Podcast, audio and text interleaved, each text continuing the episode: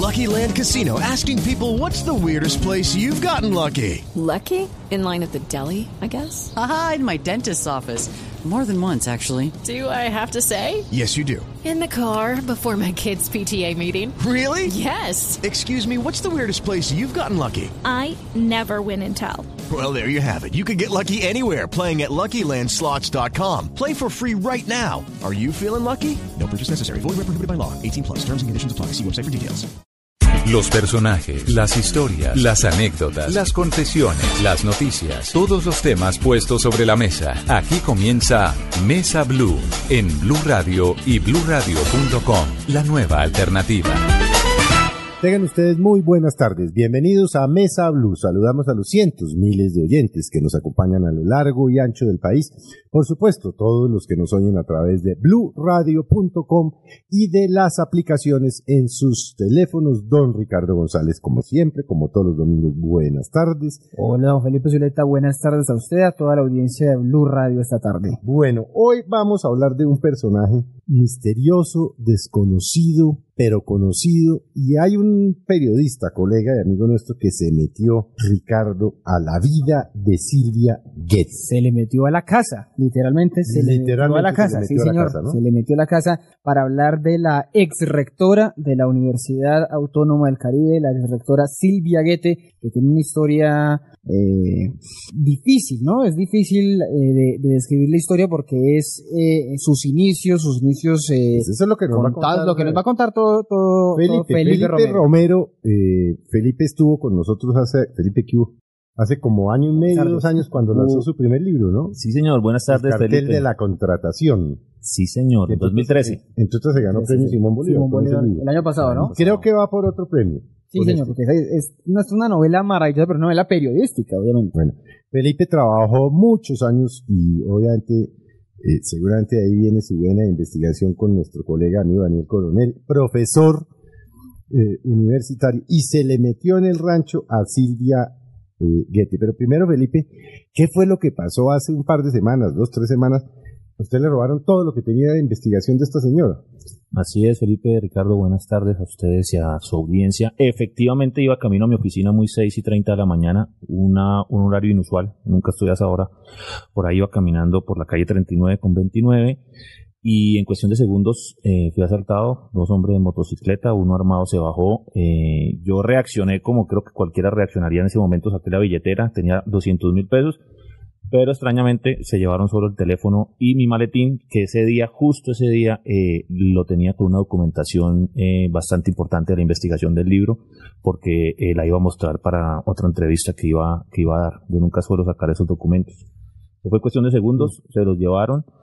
Eh, ya está en investigación, hay una cámara en el sector que está revisando la SIGIN para que ellos mismos hagan su, su propia investigación y descarten si, si efectivamente eh, o fue delincuencia común O, o iban detrás de algo, investigación. o tiene que ver, sobre todo por la documentación, porque es un tema que, que tiene que ver con, con exparamilitares que hoy están a punto de perder beneficios de justicia y paz por el, precisamente por el tema del homicidio de Fernando Cepeda, que es el que enreda, el que le quita el sueño hoy a Silvia Pero- usted ha recibido alguna llamada extraña o alguna amenaza después de la publicación del libro que, que le haya haga pensar de pronto eso. No, vea que no, ni durante la investigación que duró casi un año, mis viajes a Barranquilla, sí notaba que, que, que salía del aeropuerto y, y tomaban fotos, yo pues me llamaba la atención porque yo estaba ahí solo esperando un taxi, yo no ando, no, yo no tengo nada de seguridad, yo ando a pie en taxi, en servicio público, pero nunca llamadas ni intimidantes ni amenazas, salvo, me imagino yo, el humor costeño que puede ser de doble sentido cuando fui a presentar el libro porque todo el mundo me decía, te metiste con un tema difícil, cuídate mucho. Bueno, ¿por qué Silvia Getty? ¿De, de dónde su, su curiosidad por este personaje tan, tan extraño, por llamarlo de alguna manera? Precisamente por eso, porque es que esta, esta historia de esta señora es como un cóctel de un montón de cosas que parecen una novela de ficción, Mm. pero obviamente están totalmente documentadas. Y me llamó la atención cuando se volvió un tema nacional por cuenta de don Antonio y sus, y sus secuaces del Frente José Pablo Díaz cuando, cuando cantan en justicia y paz, por decirlo así, y ya el tema es hacer de la costa. Pero me llama mucho más la atención porque empiezo a averiguar y yo decía, ¿por qué nadie se ha tomado la tarea de averiguar por la historia de esta persona? Mm. Y cuando llego a Barranquilla entiendo que es que esta historia no la iba a contar nadie de la costa, no, contaba alguien de afuera. ¿Por qué? Porque yo preguntaba, solo, solo nombrar a Silvia Guete, ya la gente me ponía caras, me cerraban las puertas, me decían ese tema es peligroso, no se metan esto, pero otras fuentes me decían, oiga, tome este documento, no es por ahí, pero sí es por acá, es averiguar. Entonces me di cuenta que nombrar a Silvia Guete en la costa atlántica era señal de miedo, como de zozobra. Eh, después fui encontrando que evidentemente todo el tema de parte de la rama judicial, porque no puedo decir toda, eh, tenía o tuvo sus vínculos con ella a través de la universidad. O sea, jueces y exfiscales que intervenían en los procesos terminaban dictando clase en la Facultad de Derecho. Eh, un gran sector de la prensa local terminaba, digamos, entre comillas, engrasado por unos premios que ella se inventó eh, con el nombre de su ex esposo y fundador de la Universidad Mario Ceballos, y porque además también hay mucha gente que es egresada de una facultad de comunicación de una universidad bastante respetable que pienso yo en mi investigación terminó siendo pues víctima de malos manejos. Felipe, ¿cómo es ese proceso para que usted, usted, no vamos a contar eh, todos los detalles del libro, pero usted tuvo un encuentro. No se lo leen. Sí, no se lo lee. Usted tuvo un encuentro con Silvia Guete para, para poder eh, hacer, completar esta historia, digamos, desde la versión de ella. ¿Cómo fue ese proceso? Porque muchos que, de los que hacen las biografías, las biografías no autorizadas de, de, de, de personajes, nunca logran hablar con ellos porque ellos se escabullen, no quieren. ¿Cómo fue ese proceso para, para entrevistarse con ella en la casa, casa por cárcel? Pues la verdad, yo pensé que era la única persona que no me iba a hablar. Y le insistí muchas veces. Yo me le parqueaba en el apartamento, en el edificio en Barranquilla, los fines de semana que podía ir allá a hacer reportería. Le dejaba notas, le dejaba mi teléfono, nunca había respuesta. Incluso hasta le, regalé el libro, el cartel de la contratación, como para que conociera algo de mí. Y un día cualquiera de mediados de febrero de este año recibí una llamada a mi teléfono, era ella, que me dice que, que, que entonces que quería hablar conmigo, que era lo que yo quería. Yo le respondí, yo quiero conocerla, escúcheme y, quiero entrevistarla porque estoy escribiendo un libro sobre usted. Me dijo, no, sobre mí no se escriben libros porque yo voy a escribir mi propio libro. Y yo, bueno, pero yo estoy escribiendo un libro sobre usted. quiero saber si me recibe o no. Entonces eh, me dijo, lo espero el sábado. Entonces yo armé viaje y me fui para Barranquilla, llegué a la casa. Eh, en primera instancia me dijo, no vamos a grabar nada, no te autorizo a grabar nada. Eh, quiero conocerte y, yo le dije, listo, no me interesa, de todas formas, quiero ver cómo es que vive en esa mm. casa por cárcel, ¿no? Recordemos que está condenada ya en segunda instancia por el... ¿A cuántos años está condenada? Seis años y medio. Que es, Uno de los paradójico, ¿no? Mm. De todos, de toda esa veintena de, procesos judiciales, eh, la justicia solo ha logrado condenarla por, digamos, que uno que no es, que es menor en comparación con los homicidios, y, pero obviamente está relacionado con el homicidio de Fernando Cepeda, que es el soborno Arcadio Martínez. Eh, sí, pero, ese es el, delito menor. Ese es el delito menor, un soborno en actuación penal. Entonces yo sí tenía la, la, la, la, gran expectativa de mirar en qué, en qué condiciones vivía Silvia Guete y pues obviamente uno se da cuenta que quien tiene plata en este país y tiene el beneficio de la casa por cárcel pues se lleva una, una gran ventaja. Brevemente Felipe, cuéntele, cuéntele usted a los oyentes ¿Quién es Silvia Getty? ¿De dónde salió Silvia Getty? ¿Por qué llegó acá? sus inicios en Colombia y por qué acabó siendo una mujer tan rica y tan poderosa. Silvia Guete eh, se encontraba eh, bailando en, Argentina, pero bailando en cabarets eh, baratos, por decirlo así, en cosas no, no nada espectaculares pero se encontró con unos personajes que la llevaron de gira por Sudamérica y es en Guayaquil donde ella se encuentra con un señor eh, llamado Pepe Bronce, que hoy vive en Miami y que casi no logro localizar, pero pues por fin lo pude localizar para la entrevista. Y él es quien le dice a ella, oiga, usted baila de una forma espectacular, usted tiene un cuerpo espectacular, eh, yo tengo un show que acabo de crear y usted encaja perfecto, quiere irse conmigo de gira, vamos para el norte y terminaron primero en Bogotá, luego en Manizales, luego en Pereira y por último aterrizan en Cartagena para las fiestas del Reinado Nacional de la Belleza, por a finales del 85. Es ahí donde ella aterriza para quedarse en Colombia, porque ahí la descubre Mario Ceballos, el fundador y rector de la Universidad Autónoma del Caribe. Él se enamora de ella, eh, ella no, pero accede a sus pretensiones y se casa y se lo confiesa a Pepe Bronce y le dice, yo no estoy enamorada de Mario Ceballos, pero me ofreció matrimonio. Es un hombre que se ve que es serio, voy a quedar con él. Y se queda en Barranquilla. Él casi que le pone todo en bandeja de plata, le trae a su familia, pone a cada uno de sus hermanos en, unos puestos estratégicos en la universidad, en la parte administrativa, y ahí empieza Silvia Guete a adquirir poder, deja las pasarelas, previo a que, digamos así, entre comillas, le endulza el oído diciéndole, oiga, usted baila, usted es artista, ¿por qué no asume la dirección artística de la universidad? ¿Por qué no maneja unos programas que tenemos, eh, unos espacios en Telecaribe que recién comenzaba? Y ella empieza ahí, pero ella se da cuenta que su esposo es de un nivel social y nivel intelectual superior, que no, no, no, no encaja con la Silvia Guete Vedet bailarina. Y digamos que ella empieza a, a superarse a sí misma y al mismo tiempo empieza a adquirir poder. Y es así como labra todo un camino para poder llegar a la rectoría de la universidad una vez muere Mario Ceballos. Y en la rectoría se está 10 años y es donde hace su reinado. En lo que usted pudo descubrir, Felipe, ¿qué cree que, que pasó con, con, Mario Ceballos? Eh, ¿Quedó muy enseguecido con, con el amor que, que, empezó a tener por Silvia Guete porque nunca se dio cuenta, digamos, de las relaciones eh, con su hija o de que se estaba adquiriendo un poder eh, gigantesco en la universidad. ¿Qué pudo haber pasado por, por la cabeza del, del ex rector? Yo logré documentar un Mario Ceballos que tenía una doble vida. Mm. Una vida como un respetado jurista, magistrado, intelectual, erudito, conocedor del arte y de la música, eh, muy tomador de licor. De hecho, una cirrosis hepática, según medicina legal, es la que finalmente, pero es cuestionable. Eso está cuestionable. Eso, está muy cuestionable. Ya le digo, eso parte del de que lo pudieron haber envenenado, eso decían sus hijos. Sí, y además hay matrimonio. mismo medicina legal se contradice, pero ahorita le explico, esa contradicción tiene una particularidad. Entonces, Mario Ceballos era un hombre de una doble vida porque en la noche tenía una especie de hábito nocturno y fascinación por el bajo mundo, por las vedettes, por las bailarinas, por los cabarets, por las prostitutas. Eh, mucha gente me hablaba y me decía, no, es que Silvia Guete ejercía como prostituta en Buenos Aires. Eh, yo nunca logré documentar eso, por ende no, no nunca hablo de prostitución, sí hablo de una vedette y de unos cabarets. Y él llevaba esa doble vida y una fascinación por, por traer muchachas bailarinas del Tropicana, de Cuba.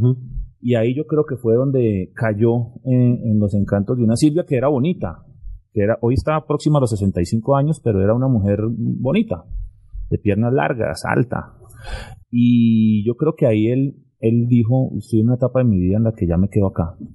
Pero él le abrió las puertas al tema del poder de la universidad.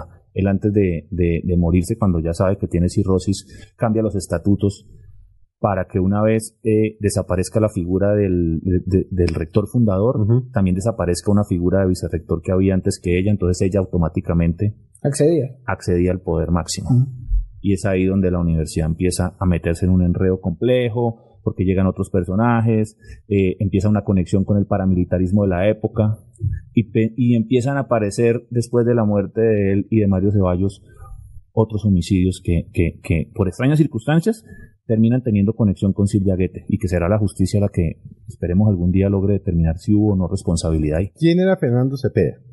Fernando Cepeda era un hombre que no, tocó ser ganadero por obligación. del que acusan a Silvia Guete de haber ordenado su homicidio. No ha probado todavía. Esposo de la única hija de Mario Ceballos, o sea, la hijastra de Silvia Guete, María Paulina ah, Ceballos, que también está involucrada, está en investigación, pero ya creo que la van a sacar del tema.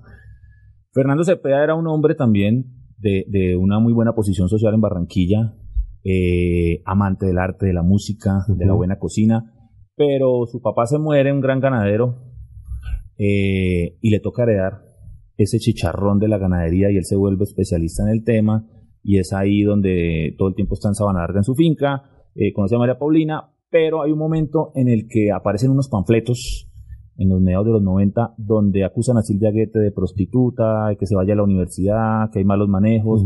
Fernando Cepeda empieza a encontrar irregularidades, eh, malos manejos administrativos, eh, presuntos robos de dineros para desviarlos para cosas personales. Y digamos que él ahí se le vuelve una piedra en el zapato a, Silvia Guete.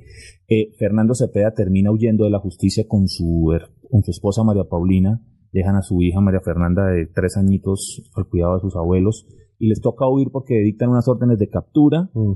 que al final el Tribunal Superior de Medellín termina en, en segunda instancia corroborando que fueron pruebas fabricadas por dos personajes, el abogado John Jairo Ramírez y el policía judicial Jaime Marbello. Esos dos personajes eh, terminan siendo quienes fabrican testimonios y pruebas para eh, acusarlos a ellos. Extrañamente, eh, cuando John Jairo Ramírez confiesa y va a la cárcel, eh, por el delito, por el cohecho, el soborno y todo lo que hacían con diferentes personajes judiciales de la época, a él lo asesinan. A lo poco tiempo asesinan a Jaime Marbello, que fue el policía judicial que se encargó de hacer todas las pesquisas. Entonces uno va encontrando una serie de, situaciones bastante oscuras donde eh, hay que ir eh, silenciando a cualquier persona que tenga que ver con esos procesos. Esa es la primera vez que Silvia Guete tiene casa por cárcel.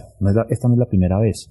Eh, un juez de la República le ordenó la detención domiciliaria en su momento en el 95, si no estoy mal, en el 96, para que mientras respondían por ese tema del, de los panfletos intimidatorios supuestamente de un comité pro defensa.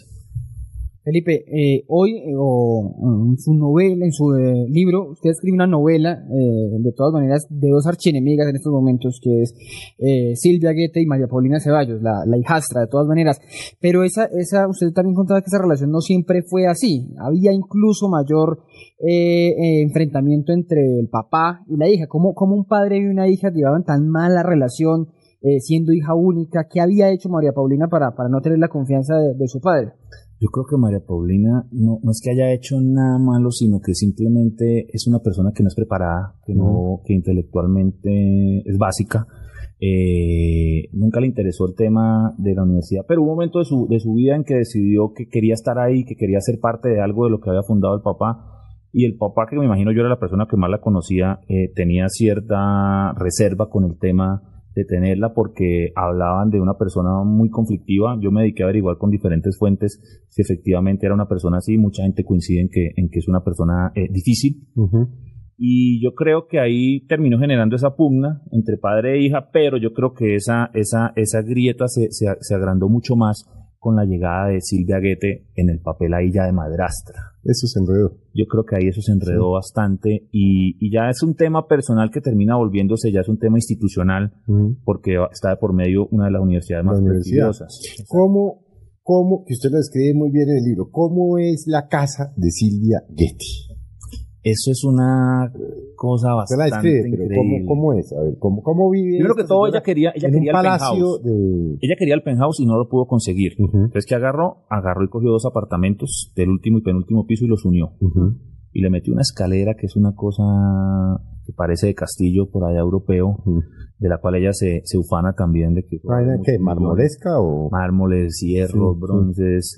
Eh, tiene al fondo un piano de cola bellísimo que en su vida ha tocado y eso, contra, eso da contra una biblioteca grandísima, custodiada por un cuadro de 2 por 3 metros de Mario Ceballos con ella en una casa campestre que él le construyó cuando ella llegó a Barranquilla para que ella viviera.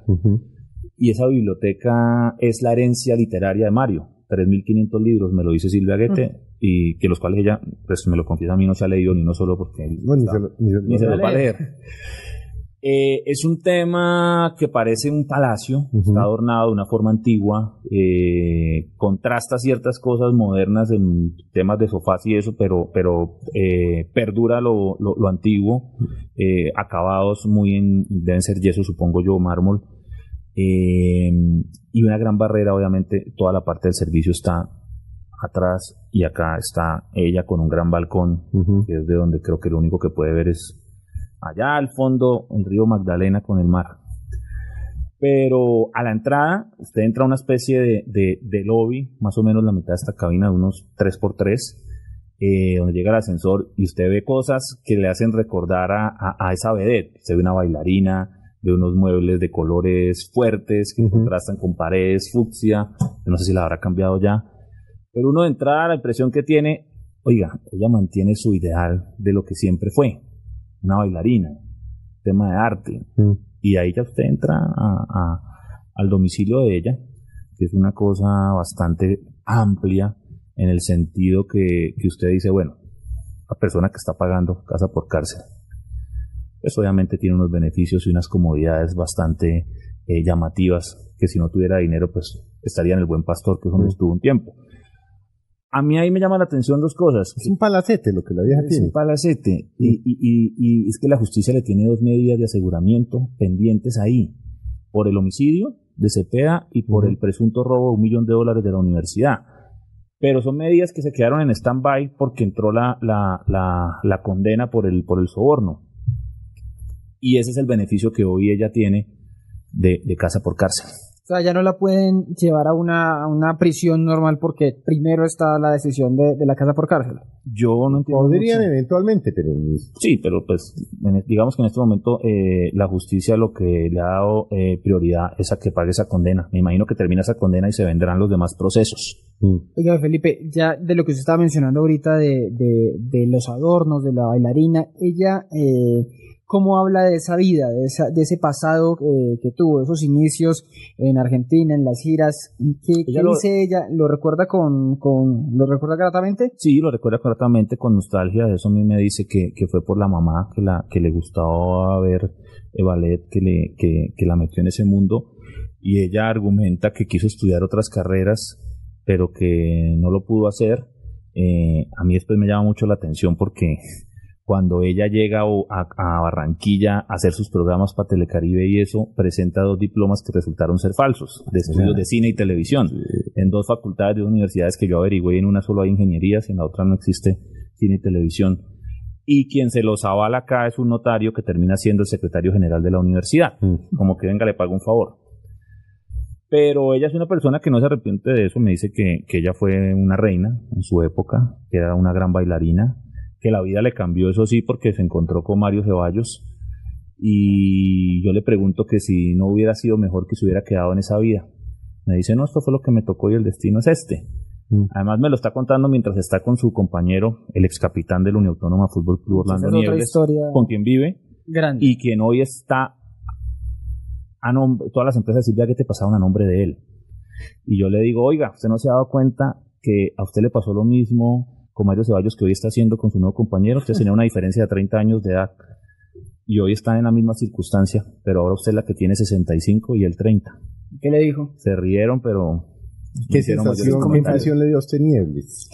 Niebles me da la impresión, pues, es un personaje básico, futbolista eh, regular, porque nunca llegó a ser nada interesante pero, pero es un tipo que obviamente no permanece ahí. Él va, entra, sale, se va, vuelve. Yo estuve seis horas ahí hablando con ella, se fue como tres y volvió después. Yo creo que es un personaje que está en otro mundo, pero que en este momento está viviendo una, una situación particular y es que está con alguien que le está dando poder y que, digamos, lo sacó del mundo del fútbol, que para algunos se vuelve económicamente grato, pero para quien no triunfa, pues no.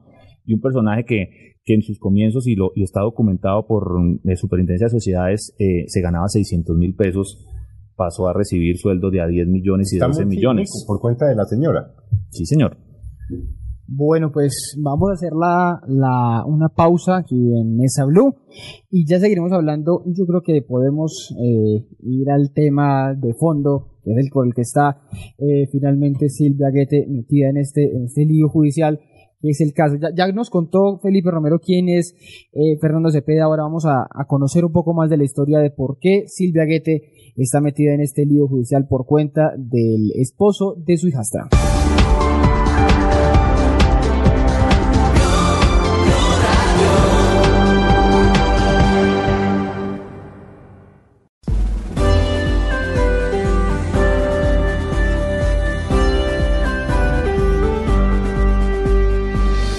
Continuamos en Mesa Blue con Felipe Romero. Goethe, la herencia maldita, que como ustedes eh, que nos han acompañado, pues han visto es un personaje casi que mítico, ¿no, Felipe? La, la señora Goethe. Pues sin hacer apología del delito, pero...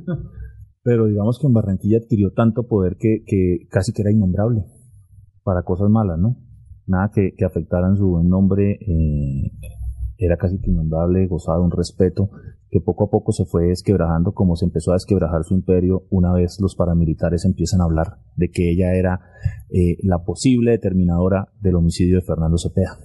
Usted, Felipe, en el, en el libro eh, llega a un nivel de detalle que, que escribe, eh, describe, cuenta, transcribe mejor eh, diálogos de, de, momentos muy, muy, muy íntimos, muy importantes de la vida de María Paulina con Fernando Cepeda, de la vida de Mario Ceballos y, y Silvia Guete. ¿Cómo llegó a ese, a ese, a ese, a esas actitudes de esos momentos? Tuvo que ser fuentes, fuentes muy cercanas, fuentes muy cercanas, personas que compartían. En el caso de Fernando Cepeda, yo creo que la persona que mejor conoció, lo mejor lo conoció, incluso más que María Paulina, fue su sobrino eh, Pedro Mercado que hoy es ostenta un cargo importante en la conferencia episcopal, es ah, sacerdote. El padre Mercado. Padre Mercado, es el sobrino de Fernando Cepeda. Creo que es la persona que mejor lo conoce, es la persona que mejor me ayudó a armar un perfil y de contarme esos detalles íntimos a los que casi nadie tenía acceso porque eran cosas privadas de la familia. Eh, lo mismo con Mario Ceballos, ciertos personajes, eh, fuentes de información ahí que, que eran muy cercanos a él, eh, me logran permitir eh, poder encajar todos esos detalles para armar una, un, un, perfil de personajes que obviamente uno no pudo conocer por obvias razones, pero que encaja muy bien en todas las circunstancias cuando usted, sobre todo en el tema del homicidio, que es lo más impactante acá, eh, usted logra ver también cómo venían operando los ex paramilitares en ese momento. Entonces hay muchas cosas que encajan del, de lo que vivía Fernando Cepeda previo a que lo mataran Incluso yo en los anexos meto la última carta que él envía al entonces director seccional de fiscalías diciéndole, oiga, es que pasa esto, esto con esta señora. Y él la última noche le confiesa al mayordomo en la época de la finca que, que siente que le va a pasar algo. Y le dice a María Paulina la última noche que, que, duermen juntos, que si algo le pasa a él, la responsable es Silvia Guete. Mm. ¿En qué momento acaba la señora Guete em, metida con los paras? Se supone que todo llega a, un encuentro que todavía está en investigación, que todavía está la fiscalía, y ese es el gran problema que tiene la fiscalía después de 13 años del homicidio para tratar de esclarecer eso, de una presunta reunión en dos instancias, en Colechera, que en la época estaba permeada por el paramilitarismo del bloque norte de Jorge 40, y en Asís Limitada, una empresa de seguridad también por la gente de Camagüey, de Alias La Gata, de todo ese combo de seguridad que termina infiltrado en la Universidad Autónoma del Caribe. Yo creo que en, ese, en esas dos instancias es donde eh, se supone dos personajes eh, claves del paramilitarismo lo señalan a ella de que ella llegó a ese encuentro para finiquitar presuntamente eh, silenciar ya de por vida, es decir, mandar a matar a Fernando Cepeda.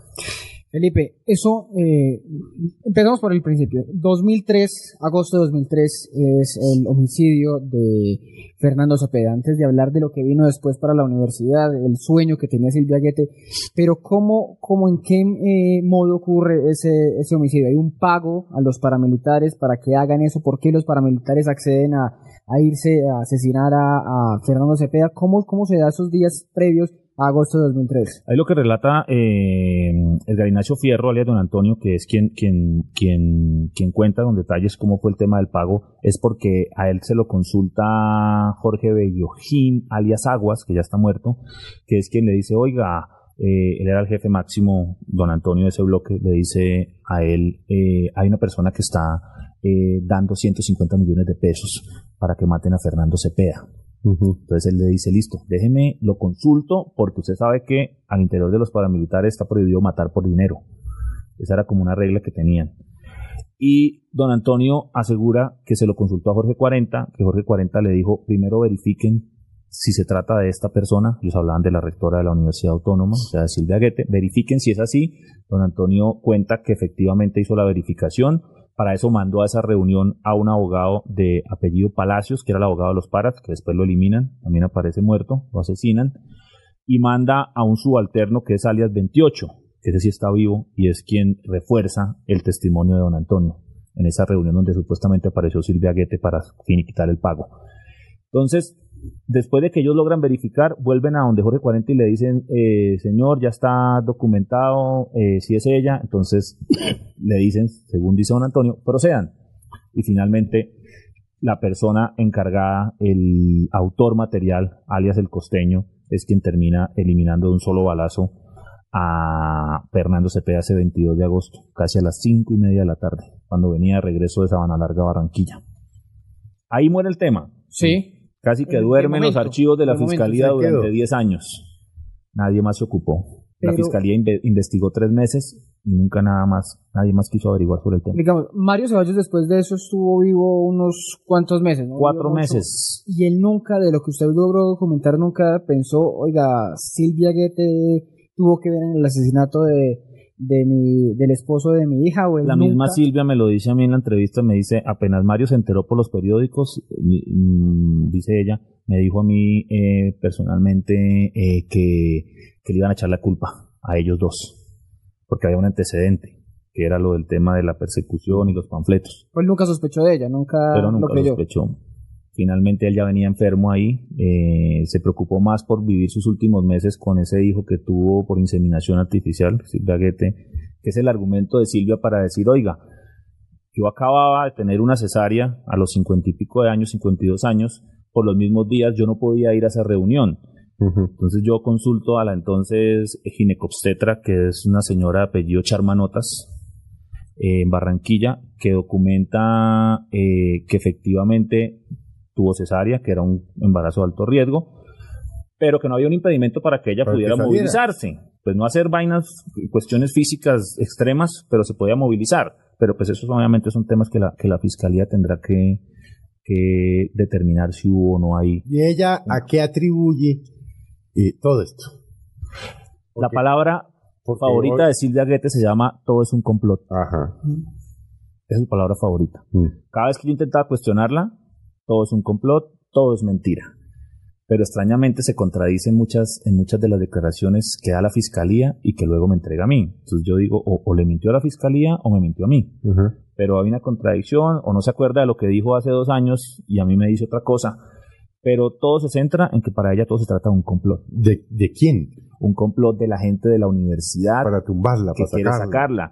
Pero entonces, y yo le preguntaba a ella, pero, pero es que la universidad no es de nadie. La universidad en Colombia, la educación es sin ánimo de lucro. Es una institución de la cual nadie se puede apoderar, nadie puede decir que es dueña de una universidad.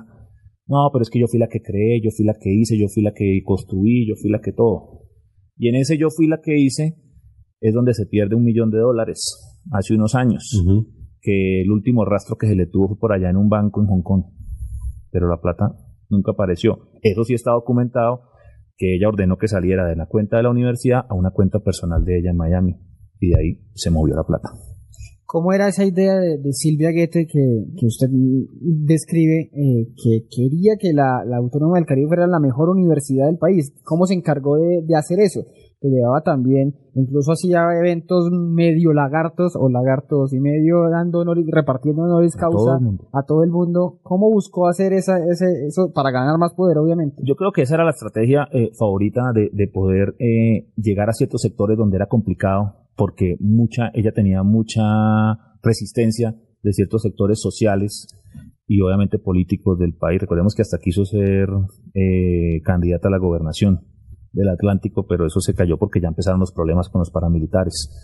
Eh, esa fue una estrategia, uno, de tener a la prensa local del lado de ella, con los premios de periodismo, luego, obviamente sin desmeritar el trabajo de la, de la prensa barranquillera, porque es buena, y otro, eh, también de ciertos sectores eh, políticos y de poder, no solo en la ciudad, sino a nivel nacional, como para que no se metieran con ella. Digamos que ya había un tema de que ya empezaba a estar en el ojo del huracán eh, mucha gente documenta que hizo cosas interesantes como dar becas a Raimundo y todo el mundo, pero detrás de eso uno puede ver que siempre había un, una, una doble, no doble moral, sino como una doble intención. Mm. Creó una creó una sede alterna en Miami, pero la creó eh, para beneficio propio porque allá sí los centros educativos son con ánimo de lucro. Y el tema era eh, hacer billete.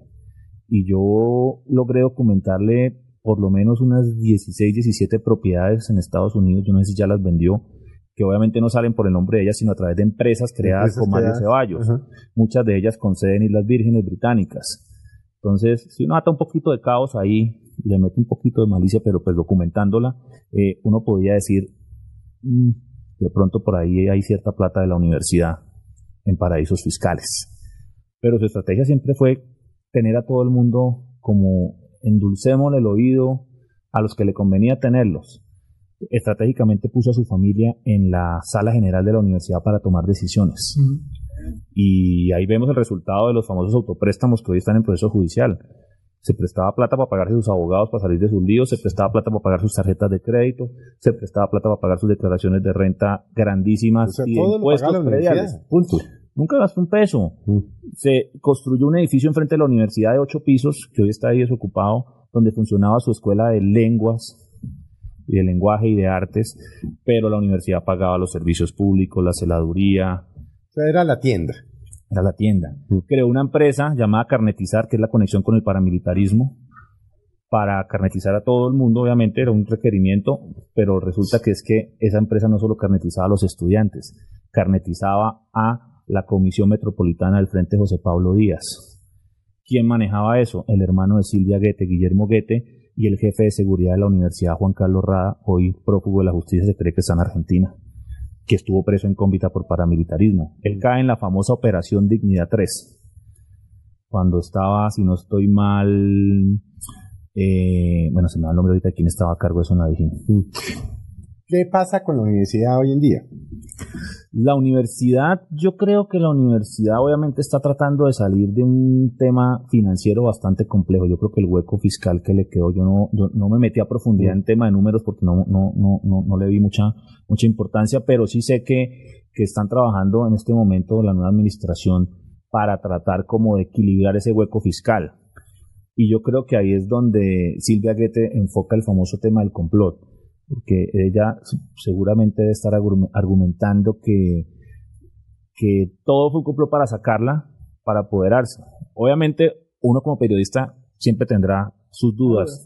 Las dudas porque no hay que desconocer que la universidad es una mina de plata. Es una mina, claro, es un fortín. Y es un fortín político para hacer votos y para hacer dinero. Eh, Felipe, Hace seis años, 2010-2011, eh, Silvia seguía teniendo ese poder, esa omnipotencia en la universidad y pues en gran parte de Barranquilla.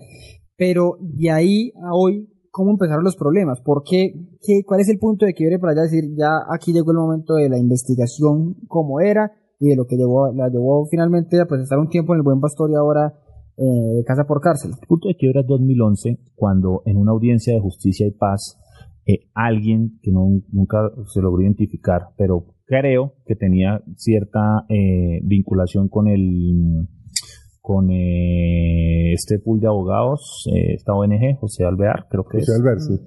Y alguien del auditorio le pregunta a alias 28 que estaba ahí por la muerte de Fernando Cepeda. Es la primera vez que hablan del homicidio después de tantos años. Nunca habían hablado ya nadie, Nadie, eso estaba en los archivos durmiendo y solo cuando logran sacar el proceso de Barranquilla a Bogotá es que el tema empieza a fluir.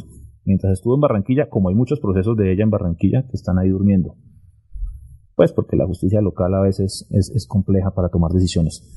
Ahí alias 28 habla y alias 28 dice, yo sé esto, pero quien tiene la información es alias don Antonio, que era nuestro jefe, jefe del Frente José Pablo Díaz. Y ahí donde don Antonio empieza a hablar, empieza a corroborar, y la fiscalía empieza a moverse, el tema lo sacan de Barranquilla, lo traen a Bogotá y ahí yo creo que empieza a desquebrajarse ese famoso gran imperio que había montado Silvia Guete en su momento. Mm.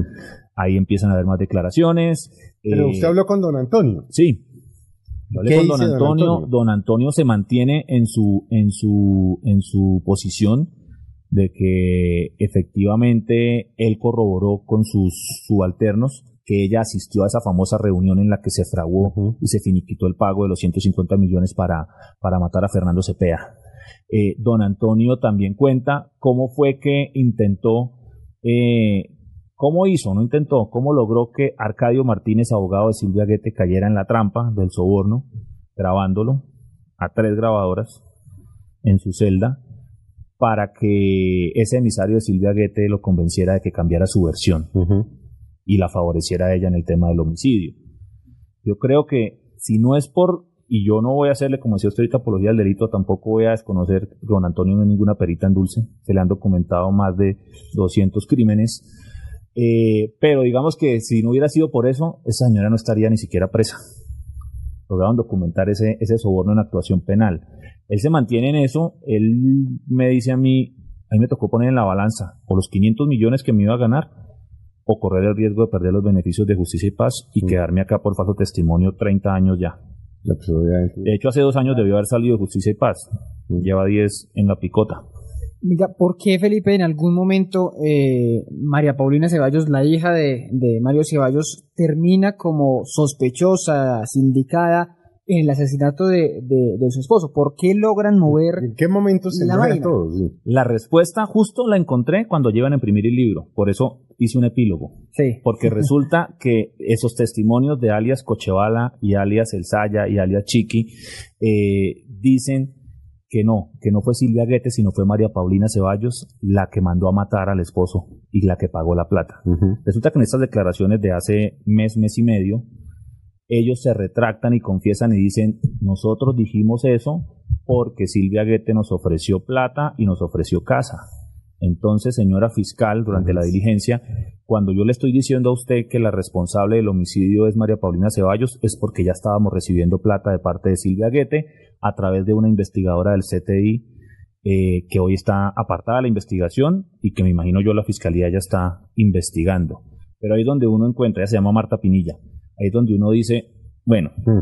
se le vuelve un tema más complejo a la fiscalía, porque estos tipos un día dicen una cosa, después dicen otra, mm. el falso testimonio, que nunca se puede probar si sí o si no, pero a mí sí me llama la atención que precisamente ese dictamen de medicina legal donde dicen que ya no fue por envenenamiento de Mario Ceballos por por, por mercurio, sino por cirrosis, lo, lo ordena y lo manda a pedir Marta Pinilla, quien hoy está cuestionada por ser la presunta enlace que llevaba la plata y se la daba a los paramilitares para que desde la cárcel acusaran a María Paulina.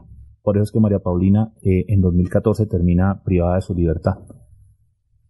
La fiscal se basa en esas declaraciones. Yo creo que la fiscal hoy debe tener un problema bastante eh, grande para decir, oiga, yo mandé a la cárcel a esta señora y estos tipos ahora me dicen a mí que no, que lo que me dijeron en su momento fue porque les habían dado plata y que venía supuestamente de Silvia Guete. Felipe, ¿qué viene, qué viene ahora en el caso? Eh, tenemos un proceso en el que ya hay una, hay una condena. Esa es una noticia en desarrollo, sí, día uno. Y él termina, termina diciendo esta, esta historia continuará, ¿no? Continuará, ¿por qué? Porque falta que se determine qué va a pasar con el homicidio. Le quedan siete años al proceso para que prescriba. Son 20 eh, años, ¿no? Son 20. Falta que, que se resuelva lo de los eh, autopréstamos. Falta que se resuelva la orden de captura por el millón de dólares que se perdió por abuso de confianza agravado. Eh, falta que se resuelva lo de la pensión, que sigue apelándolo la universidad, porque la universidad dice, nosotros financieramente estamos mal y encima de eso tocarle 70 millones ahora. 70 millones. Estaban 106, sí.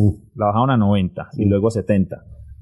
Pero la universidad argumenta, y yo entrevistando en su momento a los abogados de la universidad me decían, es que esa pensión Mario Ceballos nunca cotizó, fue una pensión que le dieron a Donoren por ser el fundador, que quedó tasada en 20 millones, pero una vez Silvia Guete asume la rectoría, se la empieza a subir hasta llegar a un tope. Y además hace que le entreguen a cada hijo que adoptó ella adoptó tres hijos más el cuarto que es el, el, que es por inseminación, le entreguen de a 30 millones a cada uno para sostenimiento y toda la plata de la universidad. Entonces, quedan pendientes muchos temas judiciales que uno diría, ojalá la justicia logre eh, llegar a buen término con estas responsabilidades, si las hubo o no de parte de... Pero ¿cuál es su sensación después de esos viajes a Barranquilla y de haber hablado con la gente y con la, con la misma, con la misma Guete y ¿Cuál es su, su sensación de que eso... Mm, Yo veo eso muy complicado. O sea, ese tema en Barranquilla no va a funcionar. Mientras esté en Barranquilla, los demás procesos judiciales no van a andar. Mm. Por lo menos el del homicidio, que creo yo es el que le quita el sueño a Silvia Guete hoy en día, está en Bogotá, pero pues tiene cada vez le sale una pata más a esa, a esa mesa que parece bien enredada. ¿Cómo, cómo, ve, cómo la ve ella? Ya que, ya que menciona eso, si le quita el sueño, ¿usted sí la ve realmente preocupada? Yo vi una persona eh, disminuida. No, yo vi una persona disminuida. Yo vi una persona que a mí me dicen eh, tiene que tomar muchas pastillas por el tema de, de, de, los nervios, que, que no duerme bien. Sí. Pero usted la ve físicamente y ya ve una persona, no por la, no por la edad, sino que se le ve, se le ve disminuida. A mí me atendió en pijama. Mm. poniendo su brazalete, como que no le interesa. Pues se acabó la época en que podía salir a, dar mucho de qué hablar. Eh, yo entrevisté a su asistente personal durante 10 años, que era la que le manejaba las tarjetas de crédito, todo. Ella me decía, vea, Silvia tenía un orden para todo, que ella tenía que llegar a un sitio y tenía que ir a previamente, como que una avanzada, a ver cómo se sentaba, cuál era la mejor ubicación, tenía que rodearla su pool de gente como su comité de aplausos y, siempre pues vamos que lo más importante es el poder y uno dice pues una persona que, que, llegó a Colombia con la maleta en la mano, mm. sin nada, bailando, mm. a adquirir tanto poder, pues yo creo que eso la terminó deslumbrando y hoy es víctima de su propio invento. De la, de, la universidad. Sí. De la, la ¿Qué año fue la universidad? Eh, 85, 86. Sí, tampoco es mucho, 20 años, 21 años, para haber llegado a ser tan poderosa. Sí, lo que pasa es que fueron casi una década eh, a la cabeza de una universidad, una universidad que 15 mil, 12 mil estudiantes te dejar mucho dinero. Solo el caso de la cafetería, eh, la cafetería dejaba de 10 a 12 millones diarios y el administrador de la cafetería que aparece degollado mm. un día cualquiera en la de la mañana, el tipo salía con la plata debajo. de muerte. Es una muy bonita historia, ¿no? El tipo salía con la plata. El tipo Felipe de Ricardo salía con la plata y el, y el cuñado le decía, que era camarógrafo de la universidad en esa época, le decía, pero nos van a matar, usted no le da miedo porque sale hasta hora de la noche a coger bus o a caminar. Y el tipo le decía, tranquilo que estamos protegidos. Después yo encuentro y en los anexos está que él resultó ser gerente de esa empresa Carnetizar, que era la que tenía vínculos a los paramilitares. Estaba protegido. Eso usted entiende por qué estaba protegido. Dígame, ustedes decía, mencionaba antes que, que pronto a Silvia le está pasando lo mismo que le pasó con Mario Ceballos con Orlando Niebles, que, les está repitiendo la historia. ¿En qué puede quedar eh, Orlando Niebles? ¿Termina su vida Silvia, muere o termina en la cárcel. Este señor, ¿usted cómo, cómo pues lo si ve? Eso, si eso sucediera hoy, Orlando Niebles dejó de ser futbolista a volverse el representante legal de todo el emporio empresarial de Silvia Guete y de todas sus sociedades. Todo está a nombre de él y de su hermana Natalie Niebles. ¿Se puede volver otro, otro tipo de ese nivel tan poderoso o, tampoco es No creo que le dé la inteligencia para mucho.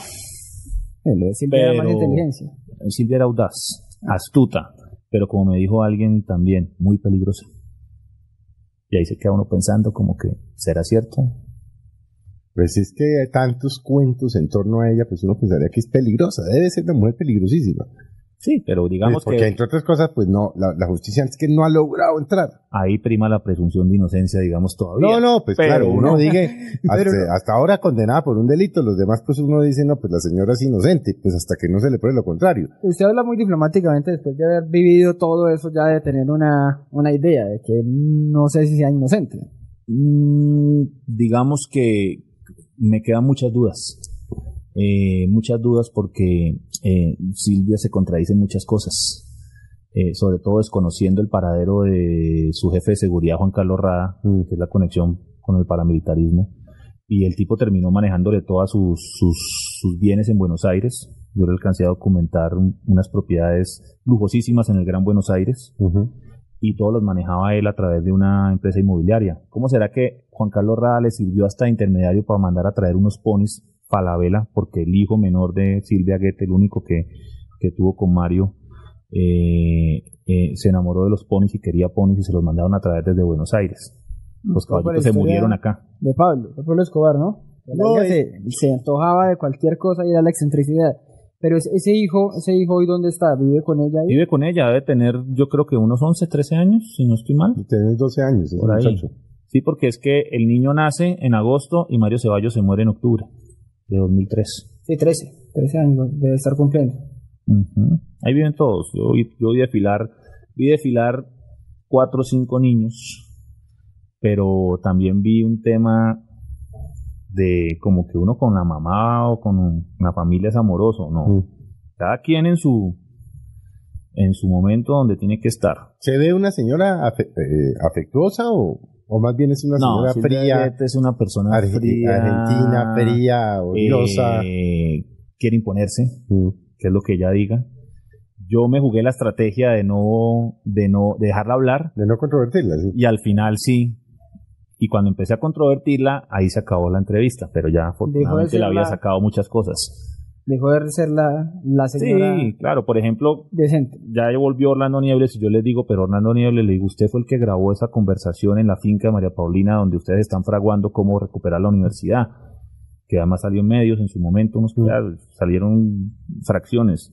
Yo, pues yo logré acceder a las cinco horas de, de la reunión completa y yo le digo, usted fue el que grabó, y el tipo con ella súper, no, que eso no es cierto. Yo digo, pero es que usted graba porque su voz está en primer plano y usted va al baño y usted vuelve. Y él me dice, no, eso no es así. Obviamente ellos no saben que es primer plano ni nada de eso en, audios y, y, todo el tiempo negándolo. Y entonces me decían, no, es que yo a ti te puedo poner un chip sin que te des cuenta y te estoy grabando. Y yo, ah, bueno, a lo mejor me estaba grabando. Como don Antonio que me dijo, vamos a hacer la entrevista, pero yo también grabo y sacó sus dos grabadoras. Y si él no grababa, yo no podía grabar. Y usted metido ahí en la boca del lobo, no, no sintió, en la boca del lobo, literalmente en la casa de Silvia no sintió miedo, teniendo toda esa historia. Usted dijo, mm, no, de hecho, no me van a dejar seguir. De hecho, todavía tengo la duda porque no sé qué pasó en un momento en que fui al baño y volví y ella cambió de parecer y me dijo, listo, hagamos la entrevista. Ella no me iba a dar la entrevista. ¿Que dejara grabar? ¿Que dejara grabar? Yo entré desde el ascensor grabando, obviamente, porque no iba a perder ese papayazo. Sí, pero pues yo sabía que no iba con intención de dejarme grabar, pero sin embargo algo pasó. Mm. Felipe, ¿cómo va el libro? Este lo lanzó hace... El libro lo lancé hace como 20 días. Eh, obviamente es una historia muy de la costa atlántica, pero digamos que me dicen que se ha estado, eh, se ha estado moviendo.